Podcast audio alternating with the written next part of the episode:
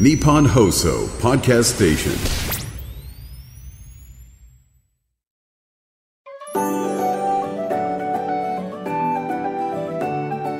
竹内義恵のティータイムス始まりました。竹内義恵のティータイムス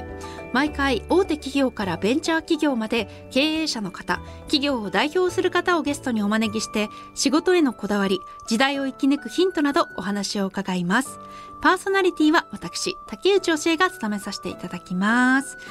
はいあの最近ねもう暑い暑い夏も過ぎ今こう収録日11月頭なんですけれども秋晴れの日々が続いているので結構休日とかは家族でピクニックに行ったりで家族だけじゃなくて友人家族を招いてみんなで一緒にピクニックに行ったりすることが増えています。私あの静岡に越して当初はママ友がいないみたいなことで、ね、悩みだったんですけれども今結構増えていて自分でもねなんかすごい嬉しいんですけどしかもなんだろうこう相手から誘ってもらってじゃなくて自分から誘ってるんですよ保育園のママさんとかあのに「ちょっとお友達になってもらえませんか?」って言って LINE 交換してで自分から誘ってで子供連れでピクニック行きましょうよみたいな感じですごい積極的に友達作りしてます でなんでこんな積極的なのかっていうとやっぱりその方が子供もすごい楽しそうだっていうのがやっぱ大きいですね。で絶対に相手もそういう風に感じてると思うんです。あのやっぱりママと子供だけでピクニックっていうとやれることもねそんな一緒に走り回りぐるぐる走り回れるわけでもないですしでも友達がいたら一緒にぐるぐる走り回れるっていうのででママママで一緒に話ができるあの子供のことも見られるけど子供とも遊べるけれども自分の話し相手もいて楽しいみたいなのでもう一石二鳥でみんなハッピーっていうのがあるのでやっぱね子供がこれぐらいの年齢なあの今息子2歳ぐらいなんですけれども子供が大きくなって保育園とか幼稚園とか行き出すとママ友自然と増えるよみたいなことを前から言われてたんですけれどもはい増えますね。というか増やしたいって気持ちが強くなる。うん、その方がみんなハッピーだから。だから私は今どんどん友達が静岡で増えています。よかった。うん嬉しいですね。結構社会人になって友達ってあんまり作ってなかったんですけどここに来て新しい友達が増えているっていうのはうんやっぱそういう時期ってあるんですね。そんな感じです。うん。ピクニックいつまで続けられるかなでも。もうね冬になるともうまたできなくなっちゃうので今のうちにたくさんしたいなと思ってます。さて今回のゲストは株式会社フォーサイト代表取締役社長 CEO の山田浩二さんです。通信講座をされている会社です。この後たっぷりお話を伺います。最後までどうぞよろしくお願いします。竹内義恵のティータイムス。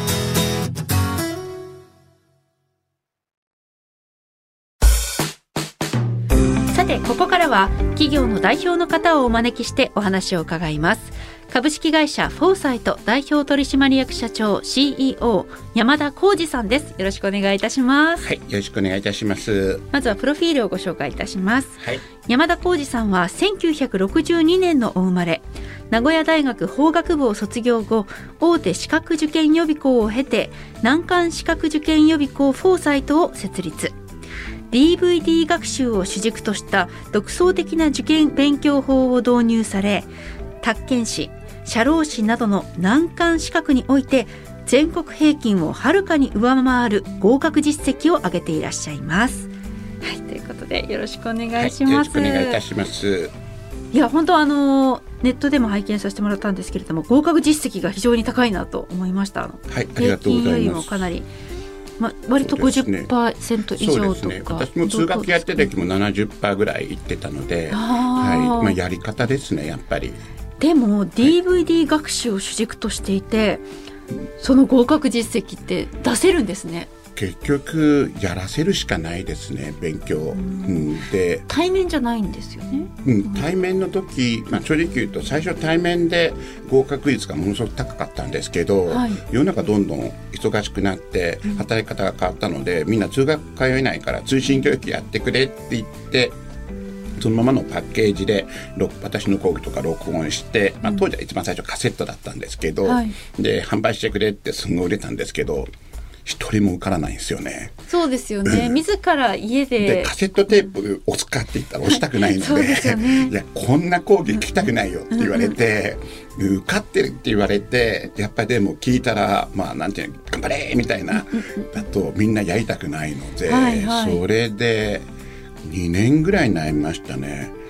通学で15%の国家試験6割以上受かる授業をパッケージして通信出してもゼロなんですよ。あで売れても売れてもゼロ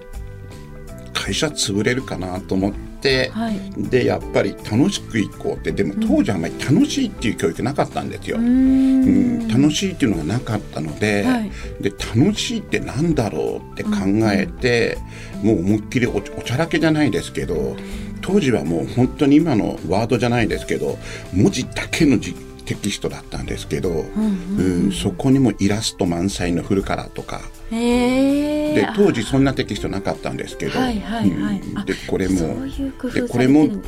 実はある時息子が私の学校のテキスト見てて「つまんない」って「え何がつまんないの?」って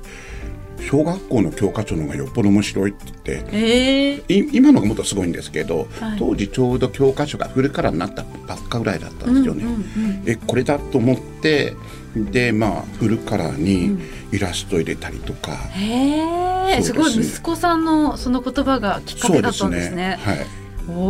でもまあ当時フルカラーってすごい印刷代かかるし、うんでねいでイラスト1点発注すると5000円なんで、はいはいそれをテキストにたくさん入れるともうとんでもないお金かかるんですけど、うんうんやってで授業も面白くってやったら、ちょこっとだけ出たんですよ合格者。あでも正直言うと何百って入れて3人だけだったんですよ、正直言うと3人。あ。はいはい。外に出してないんですけど今から何年前ぐらいの今から。何年前だろうでも20年ぐらい前だと思いますけどね。で3人受かったって言って3人に電話かけて「すみません交通費も全て出すしいくらだったかな？5万か10万出すから、い。合格集まあなんかインタビューしたいので、うんうん来てください」って言ってもう根掘り葉掘り、はいはいどうやはい。って受かったんだよ？どうやって受かったんだよ？確かに。うんうんうん。うん、で聞いたら、はい。今までのやっぱり通学の勉強方法と全然違うってことが分かったんですよね。で何が違うかっていうと、通学は毎回こう授業やってきますよね。でどさっとまあ最初カセットテープ送った時に3人とも全巻をまず1周全部した。うん。当時結構なじ、ね、ボリュームあるんですけど、それをまずざっと2回ぐらい聞いた後に細かく聞きましたってでも通学ってそういうふうにやれないので、逆に強みなんですね。そそう。ですねだからこう全部を何回も回して受かりましたって言われたのでスケジュールをそういうスケジュールにしたらで面白いだけでは分からなかったんですよね、でそれを何回も回す。って面白くないと回せないので,、うんで面白い。で中に漫画入れたりとかいろいろやってそれを何回も回すってやったらどさっと上がって。へえ。そうですね。今結構もうどこも真似してますけどそのノウハウ分かるまでに結構時間かかりましたね。そうですね。なんか、そのテキストにかかる経費みたいなのは、こうちょっと抑えちゃいたくなりそうですもんね。ん。それでしかも合格がそれがで出てなかった時に。すっていうのともうとにかく薄くする、ああ、もう薄くする。量を少なくする。えー、でもそうすると冊数は増えま冊すよね。数まああの他の学校の大体3分の1ぐらいにするっていう,、でその少ないものを回すっていう。多いと回せないのででそこからもう年々削っていくんですよねで削れば削るほど合格率上がるんですよね、えー。少ない量を何回も回して覚えたたくさんのものって1回か2回しか回せないのでね。ほとんどが覚わらないし理解できないんですよ、だったら本当に覚わるとこだけをギュッとやって何回もやるってやればで出るとこは確実に取れますよね。うーん、そうですね。でうちのまあ売りっていうのはもう合格ラインがあったらみんなギリギリなんですよね受かるの。満点で受かる人誰もいないえーああそうか。だから全部頭に入れておくっていうよりはもうポイントポイントもうポインでトポイントだけでもうすごく少なくしてギリギリ受かれっていう。だから正直言うとギリギリ滑る人も結構います。正直言うと。ああそうどうしても。そうですよね、うん。今どんな生徒さんが多いんですか？割とブランドができてきたので、うんうん。えっとまあ、今はすごく賢い人が増えてきたんですけど、はい。正直当初は、まあ、大手予備校があってうちの名前なんか知らないので正直うちに来る人ってぐるぐるポンで来る人って分かりますよねえ？なんかぐるぐるポンっていうかあんまり調べてここだって行くんじゃなくて、まあ、あんまり勉強得意じゃないけどなんとなく、うん、ここなんとなく安いから行こうかっていう。でもそれで合格率上がってくると、うんうん。賢い人も今結構増えてきたので、そうするとどういう結果でくるかっていうと会社は何もしなくても合格率が上がってくるんですよ。いい循環に入るんですね。そうなんですね。へー。だからテキストは、こう山田さんご自身が考えられるんですか？考えてプロデュースはしてますしかなりの部分は書いてますけどただまあ今講座数が19あるので全部は全部見れないですけどある程度はチェックしてますね。どうしても熱くしたがるんですよ。はいはいはいみんな。はいそうですでね生徒から質問が来ると加えたがるんですよ、だから必ずルールとして会社の中で去年のテキストの総ページ今年の合計っていうのを必ず報告させて、はい。絶対に増やすな1行増やしたら1行削れっていう社内にルールがあるんですよ。ええもう量はそう。でどこの学校も増やすと上から称賛されるんだけど、はいはい。うちはただ減らしすぎると落ちるんですよまた、うん。これがちょっと難しいのでただこれもですねシステムを作ればまあできるんですよね。データベースをきちっと作って、はい。まあよく出る順番でここまで入れるっていう本当に分析をきちっとやってここまではここからも出ても捨てるっていうのを機械的にまあちょっとまあアリゴリズム作ればそれができるのえー捨てるで。勇気、えー山田さん。でもそうですよね。名古屋大学法学部卒業されているからご自身がめちゃくちゃ頭良くてえらっしゃってちょっと普通だ内容からまあその量量を増やさないっていうかうん。ギリギリでいくっていうのを徹底してあとはもうごめんなさい褒めまくれば。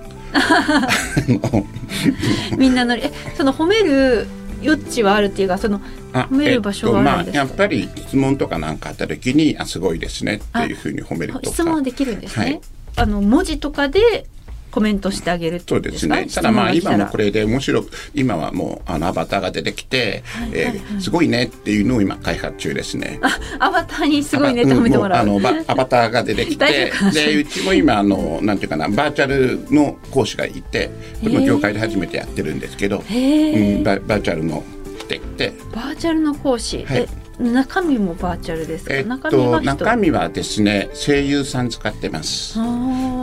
で答えは答え自体は？答え自体と誰かな正直言うとこっちが台本書いて、はい。声優さんに授業させてってであと普通のこういうふうに踊らして、もう本当にすごい有名なデザイナーさんに上のアバター作ってもらって、それが授業するとかいうのもやってますけどね。でだからまあ業界では、うん、変とかなんかバカにする人多いですね。でたださらさらにどんどんどんどんそっち行こうっていう、うんうんうん遊びに行こうっていう。う。ん。やっぱりなんかこうテキストとかそういうね宅建士とか社労士のテキストって文字がすごい多くてもう見るだけであもうちょっとやめようみたいな感じになっちゃうイメージあります結局ですね僕いつもだけど遊びの延長線にしないからダメなんですよね勉強を、あうん、ー子供の教育見てても勉強しなさいって言うからダメなんですよ。はいはい。勉強しなさいしないですよね、うん。例えばなんか果物が好きって言って果物したらこの果物何って言って話していけば生物に行くし、ゲームでもいいんですよ。でゲームでも一生懸命このゲーム面白いねってでも、ゲームで作る方に回らないって言ってプログラミングの勉強をさせるとかあの遊びから勉強に始めていけば、はい絶対いいと思うんですよね。で人間遊びとかそっちの方が絶対的にありますよね。そうですねで世の中今ものすごく面白いものいっぱいあるじゃないですか。はいなのに勉強だけいまだに小学校中学校古典的に黒板で書いてチョークでこうやってコンコンコンって先生が。書いたものを写してみたいなそう楽しくないと楽しければ伸楽しくあれなんかびますよね地獄ですよね。だから敵は僕たちよく言ってんだけどライバル校じゃなくて、ゲームとかコンサートとか、メタバースだって。でうちなんかはもう中のそういう研究会で、はいえっと中でゲーム研究会とかあ、うん、そういうそういうのいっぱいあるんですよね。えーえ社内で。サイトの中で、うん、社内で。社内で、あー。うん、社内で。とにかく遊びをやってなぜその遊びが面白いかっていう研究をして、それをそっかそれを学習に転化できないかっていう研究をずっとやってるんですよ。だからそうやっぱりその切り口を勉強ってやるからなんていうのかな賢い人向けのところはいいかもしれないですけど、はいはいはい。一般の人はやらなくなると思うんですようね。えこの予備校を通して山田さんはどんなことを伝えていきたいなって思ってますか？どんなだことをもう教育っていう概念あぶち壊すって言葉が悪いんですけどちょっとでも勉強っていうのはそもそも楽しいもんだとか、まあ、今通信教育だから、まあ、昔はうちも講師あったんですけど今ないですけど、まあ、普通の学校だったらそれ行きたいっていう、はい。うん、でそうなるといいかなって。でよく今みんなね日本人勉強しないとか、ねででこれ事実だと思いますけどそれってやっぱり学校関係者だとか親親御さんとかまあでも親御さんもしょうがないですよね。子供の時から勉強やれって言って嫌な思い出があるので、うん、でそれがもうやっぱ固定概念としてあるので。うん、ででもそれをなんかやっぱりちょっとでもあ勉強って楽しいなっていう、うん、でそういうものにしていったらいいかなと思いますけどね。それってどうすればいいんですか？私もあの息子が今ね2歳の息子がいて、でまだ年齢的には勉強するような年じゃないんですけど、うん。やっぱ楽しんでほしいなとは思っていてあのね、好きなことを見つけてあげること。あ本当に。で子供によって違うんですよ、はい。好きなものが。はでまあ男の子だと本当にプラレールをやるとか、うんうん。あのミニチュア化の車で、はい。であなんで遊んでてってもうそれを徹底的にやらせて、うん。で親としてその好きなものからどうやって勉強を結びつけるっていうのを考えた方がいいんですよ。あ車だったら、うん。じゃあ車ってどんな構造なの？って言ってエンジンとか。じゃあエンジンって何？とか言って、うんそうするとガソリンと見てガソリンって何？とか言って、はい。やっていけば科学とか物理に行きますよね。うん。だから全てのものって本来的に学問ってそういうできたものを作るためにできた知識なんですよ。うん車を作る過程でなんかこういう知識がいるとかうん言ってそれを抽象化して教えた時につまらなくなるんですよ。わかりますよね？具体的なそう。それを元へ戻すだけなんですよね。本来学問って全部そんな抽象的にできてるわけじゃないんですよね何かの過程ですよね。生物学でも何でもそうですけどカエル飼ったらどうなってじゃあカエル解剖してうんぬんとかって分かりますよね、でそこのところでどうのこうのミトコンドリアがどうのこうのとかこういろいろで出てくるんだけど、はい。はい。こればっかりやってるとすごいつまんないんですよ。そうですね。ミトコンドリアがどうのこうのみたいなから言われても。どこに反映されてるかって言ってやれば数学でもそういうやり方言うとすごく面白いんですよね。そうですね。だからだからこう具体的なイメージが湧かない、ん。なっちゃうけどそこはもっと自分の身近なところから勉強にしていくのがいいんですね。で好きなものがばらけるんだけどそのそれから何を勉強しても結局全科目やらないとダメなんですよ。うーん結果的にちょっと勉強しようと思ったらはい国語力があるから国語やらなきゃいけないし、はいはいある程度実験したと数学やらないと結果がわからないし、うんいうことで全てのものって全ているんですよやっぱり。うちの息子はパズルが今ハマっててパズルってなんか何かしら勉強につなげられそうだなと思ってるんですけど、でだからもう本当にまず好きなものって人によって違うので、はい。それを徹底的にして親からしたらそれをどうつなげるかっていううん。徹底的にやらしてまずは。でうん。でやってくればそこからもうこれを知ろうと思ったらこれもいいよねこれもいいよねってちょっとずつやっていけばどんどんどんどん広がってくるんだけど、まあ、みんなオールゴー狙いたがるんですよね。うん。わかりますよね。そね。はい。そんなことやるんじゃなくてまずは一つだけをきっちりやって徹底的にやればそれを最後極めるってことは全科目を極めることになるので最終的には、だから本当に好きなことを見つけて徹底的にやらせてなぜないってこれは何ってやっていくと本人の関心が広がっていくので最終的に全科目オール5になるんですけど最初から全科目オール5で抽象論でいこうと思うからうまくいかないですよね。でなんかこういう資格の予備校のされている方経営されている方が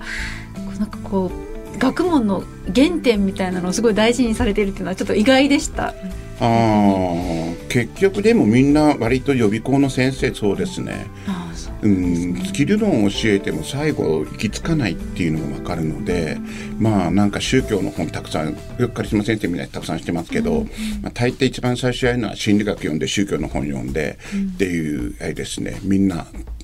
まあ、例えば卓球だけだったら正直3年も勉強すればもう勉強することがないので、はい。でもそれだけ勉強していると全然授業ってこうとかしていかないのでだったら人間は何かとかって言って、まあ、行くのが大体まず人間系とか宗教とか心理学っていう、う行くのとあとはもう一つ、まあ、学問体系をどう教えたらいいかっていうそもそもの学習法ですよね。うん、でこれを、まあ、なんていうのかな。スキル論でこの一つのこの難しいのをどう教えたらいいかっていうのはもう限りがあるっていうのかな。そこで考えてるそれよりまあ私なんかはもういろんなものをど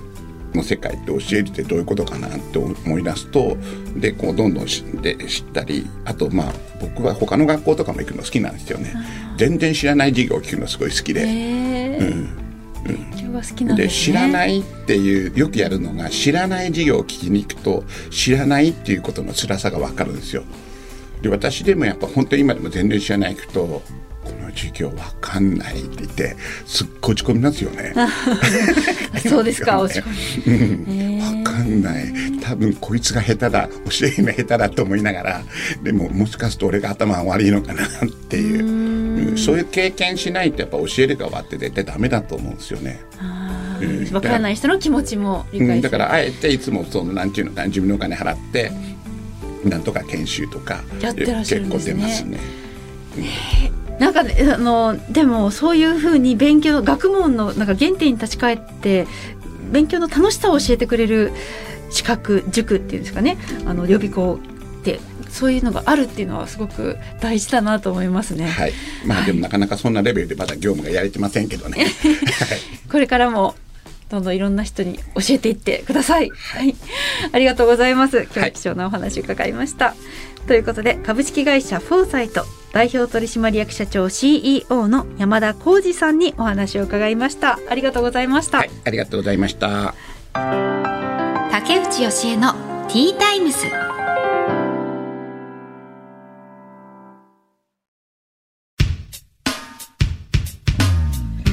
竹内義恵のティータイムズ。そろそろお別れの時間となりました、えー今回は株式会社フォーサイト代表取締役社長 CEO の山田浩二さんにお話を伺いました。いやあの面白かったですね。あの対面ではなくて DVD とかのバーチャル講義とかで合格実績を上げていくそのなんか工夫っていうのがあなるほどなって思いましたね。そのイラストを多くするとかちゃんとカラーにするとか。それがねなんか息子さんの一言によってちょっとヒントを得たっていうのもまた良かったですしそうであと量を減らす。ポイントポイント絞ってそこだけは確実に取れるようにギリギリのラインを攻めていくっていうのがああ面白いなって思いましたね。でもそれをなんか自分で選ぶことって難しいのでこう精通している予備校の方が選んで内容をテキストにしてくれるっていうのはだからこうね予備校の意味があるっていう感じしますよね。うんちょっとね最近は勉強から遠ざかっている私ですけれどもとはいえ息子娘がねこれからそういうところに入っていくのでうん、なんかねそういう予備校選びっていうんですかねどういう勉強の仕方をしていくのがいいかみたいなのはすごく興味がありますね。そしてあなたからのメッセージを大募集しています。アルファベット小文字で ttimes.1242.com ttimes.1242.com 私竹内教えに聞いてみたいこと聞いてほしいこと素朴な質問とかいろいろとメッセージをお待ちしております。ということで竹内教えのティータイムズお時間となりました。お相手は竹内教えでした。また次回お話ししましょう。